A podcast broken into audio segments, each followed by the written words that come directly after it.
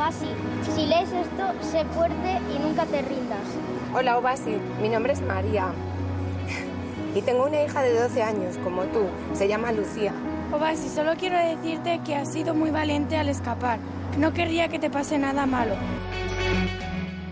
Lo que acabamos de escuchar son algunos de los mensajes que varios ciudadanos de Madrid escriben a un niño de 12 años. Obasi se llama.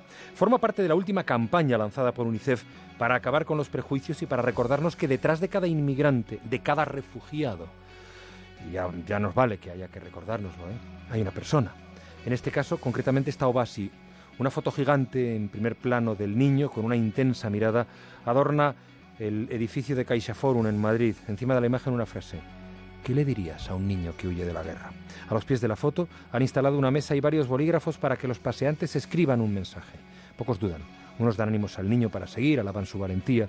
Incluso, como escuchábamos, le cuentan que ellos también tienen un hijo de edad parecida. O incluso le ofrecen su casa. UNICEF denuncia que más de 700 niños murieron en el Mediterráneo el año pasado. Solo el año pasado.